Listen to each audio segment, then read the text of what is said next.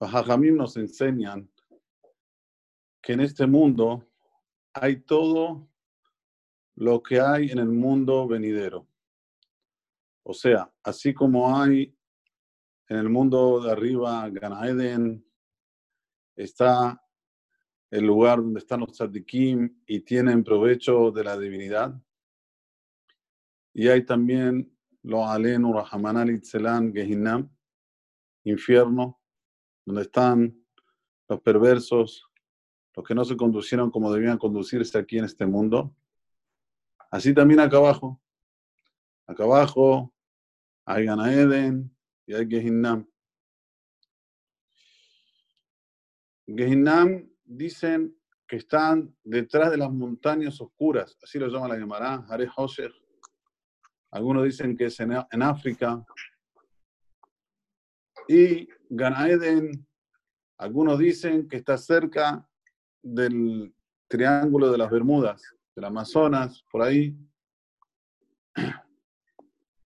La hermana nos cuenta un episodio con Alejandro Magno, Alexander Mogdon, que Alexander Mogdon llegó hasta la puerta del Ganaeden. La Gemara Masaje Tamid, en el final del tratado de Tamid, nos cuenta que Alexander Mogdon fue y golpeó la puerta. Dijeron, ¿quién es? Soy yo, Alejandro Magno, el rey, el emperador. Le dijeron, Aquí solo pueden entrar los tzadikim, querido. Aquí no hay eh, protección, no dejan entrar a los que tienen poder, a los emperadores. Aquí solo entran los tzadikim. Bueno, dijo, bueno, ya que no puedo entrar, por favor, denme algo a ver qué, hay, qué es lo que hay adentro. Entonces enseguida le dieron como una bola. Le sacaron una bola y se la dieron de dentro del Ganaiden. Alexander Mogdon quería saber qué valor tenía eso. Entonces hizo como una balanza. Y por un lado de la balanza puso esa bola que todavía no sabía lo que era. Y eh, del otro lado de la balanza comenzó a colocar dinero, pedazos de oro, pedazos de plata, y colocaba y colocaba y colocaba, y todavía esta pelota, digamos así, le ganaba a la balanza. Llamó a los hajamim, dijo, ¿qué es esto? Yo, ¿qué pasó aquí? Quiero entender cómo es que la, la, pelota esto, eh, la pelota esta le gana todo el oro que puse al lado. Entonces le dijeron a Jajamim, este galgal, este, esta pelota que tú ves, es el ojo del ser humano. Ponle un poquito de tierra, cubrilo, y vas a ver cómo enseguida esta, esta, esta pelota, que es el Ain, se va a hacer totalmente leve y del otro lado le van a ganar a este ojo. Y así fue, le colocó tierra y enseguida, ¡pum!, se levantó el lado de la balanza donde estaba el ojo enseguida con rapidez. Le dijeron los jajamí, de aquí aprendemos una enseñanza muy grande. Mientras el ojo ve, el ojo no se sacía. Ain Roa, Lev Homed. El ojo ve, corazón codicia. Oeb Kesef, lo hizo a Kesef. Cuando el ojo ve dinero, no se va a hartar con dinero. Con las otras cosas, nosotros llega un momento que nos hartamos. Por ejemplo, comidas, bebidas. Llega un momento, comió, comió, comió, comió, ya. Bebió, bebió, bebió, ya. Pero cuando se trata de dinero, de oro, ¿cuánto? Ya tenés Baruch Hashem para vivir vos, tus hijos, tus nietos. No, no, no. Más y más y más y más. Mientras el ojo está vivo, está en funcionamiento, todo el que se Olam no lo van a saciar. Por eso, que del Ganaeden te dieron este galgal, esta pelota, para demostrarte que vos sos un hombre ambicioso por dinero. Así era Alexander, que no sabe lo que es eh, hartarte, siempre querés más y querés más. Y para demostrarte que después de la persona se va de este mundo, ¿a dónde él va? A un lugar de polvo, tierra, ya no quiere más de todas estas cosas. Por eso que la persona tiene que santificar sus cosas para la vida eterna y no solamente para juntar plata, oro. Sí, podés hacer plata y oro, pero ¿para cuál, cuál es la finalidad? Hacer actos de bondad, hacer actos en el cual haces del oro y la plata cosas que son eternas. Quería compartir con ustedes también por qué el nombre Alejandro quedó para la eternidad. Y ustedes van a ver también que hay muchos que se llaman de los Yehudim Alexander, que es Alejandro, es el mismo nombre, o también Roxana. Roxana también es un nombre que prevaleció hasta hoy día. ¿Cuál es el, el mejor, la fuente de esto? La Emara nos cuenta en el Tratado de Yomá, en la página 69a, nos cuenta que el 25 de Tebet es un día donde no se puede hacer discurso de lamentación, como un día festivo, digamos así, y lo, catalogan como el día de Har Gerizim, monte de Gerizim. ¿Qué pasó? La hermana nos cuenta que en ese día los Shombronim, los samaritanos, querían destruir el Beit HaMikdash a través de Alexander Mogdon. Además lo llama Alexandrus. Solo para que sepan que Alejandro, Alexander, Alexandrus es todo lo mismo, en diferentes lenguas. Además en arameo. Y le hicieron saber a Alexander, le hicieron la cabeza, le hicieron la cabeza, hasta que determinó ir hasta Jerusalén y yo lo dije destruir el Beit HaMikdash. Seguida avisaron al tzaddik que había en la época, que era Shimon al tzaddik. Le dijeron, Shimon querido, hay que hacer algo. Está viniendo Alexander Mogdon, el emperador, el que ya conquistó casi todo el mundo. Va a venir ahora a conquistar Jerusalén, va a destruir el Beit HaMikdash. ¿Y se lo va a dar a quién? ¿A quién se lo va a dar? A los sombronim, a los samaritanos. Bueno, ¿qué hizo Simón Atzadik? Se vistió las ropas de Cohen. Se vistió con las ropas de Cohen. Y se llevó de la gente más importante de Israel con él. Y antorchas en sus manos. Nos cuenta la llamada que toda esa noche los sombronim iban de un lado de la montaña y los Yehudim iban del otro lado. Hasta que salió el alba. Y una vez que salió el alba, le dijo Alexander a los sombronim, a los samaritanos, ¿quién son estos? Le dijeron a Alexander, estos son los judíos que se rebelaron a ti. Bueno, la Gemara sigue contando que llegaron a un lugar que se llamaba Antipatras. Y en ese lugar ya salió el sol. Y ahí se pudieron ver uno con el otro.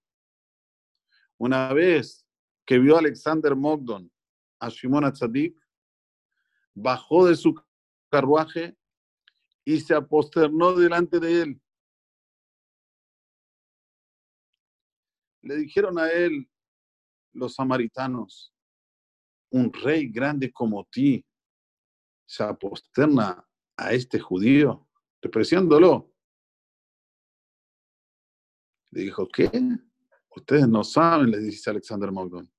Cada vez que yo tengo que salir para la guerra, me aparece la fisonomía de este tzadik, de Shimon tzadik, y yo sé que voy a ganar la guerra. Le dijo Alexander Mogdon a los Yehudim, ¿para qué vinieron? Le dijeron a Alexander Mondo,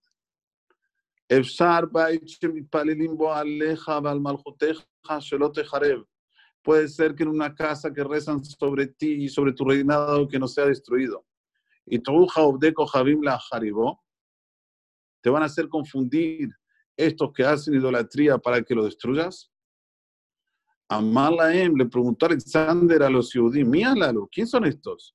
Amrulo, Kutayim, Alalu, Faneja.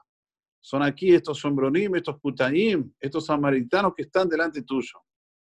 Amalaem, Arehem, Mesurim Bedethem. Le dijo Alexander Mogdon, Habibi, hagan con ellos lo que ustedes quieran. Enseguida los pusieron atrás de los, de los caballos, los ataron con las, las, las colas de los caballos y los arrastraron sobre los pinches, sobre todas las cosas que hacen heridas al cuerpo, hasta que llegaron al Har Gerizim. Una vez que llegaron al Gerizim, la hermana nos cuenta que lo araron como si fueran sementes, eh, semillas. Así como ellos quisieron hacer con la casa de Kosorujú, así se hizo con ellos, y ese día lo hicieron un día de Yom Tov. Y Shimon Atzadik decretó que todos los chicos que nazcan en ese año, que se llamen Alexander, en alusión a Alejandro Magno. De ahí quedó el nombre Alexander hasta hoy en día, Netzach Netzachim. Y la esposa era Roxana, también que las mujeres se llamen Roxana. Ahora yo les pregunto una pregunta. ¿Cuántos reyes, cuántos emperadores son en la historia? ¿Ustedes vieron que hay gente que se llama Nebuchadnezzar? ¿O Dariavish? ¿O Ahashverosh? ¿O todos los nombres que nosotros conocemos a través de todos los reyes que eran potencias? Ahashverosh dominó 127 países. Eh, también. Dígase de paso, Dariavish era el abuelo de, de Alexander Magno. Magno.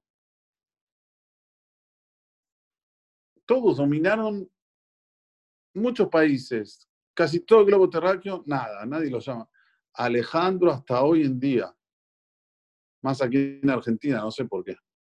Pero bueno, es, hay un Hasidut que se llama Hasidut Alexander. Así como hay Hasidut de Jabal, hay Hasidut Alexander. ¿Saben cuál es el secreto? Reconoció cuando una persona tiene esta característica de reconocer, de agradecer, queda para la eternidad. Como nosotros nos llamamos Yehudim por Yehudá. ¿Qué es Yehudá? Agradecimiento a Dios. Le agradece cuando tiene a Yehudá. Tendría que tener a priori tres si se dividía entre las cuatro esposas. Doce Shebatim, tres. Le vino un cuarto, Yehudá. Nosotros nos llamamos Yehudim. Alexander, bien que podía decir, ¿y este quién lo conoce? Sí, lo veo en los sueños, gano la guerra por él, pero ahora, ahora voy a reconocerle eso. Mirá la gente que tengo. Soy el emperador, soy, soy un tipo re importante. ¿Qué voy a reconocerle? ¿Qué voy a agradecerle? No, Javibi se bajó de su mercabá, dice la hermana, se bajó de su carruaje, se aposternó delante de Simón Atzadik.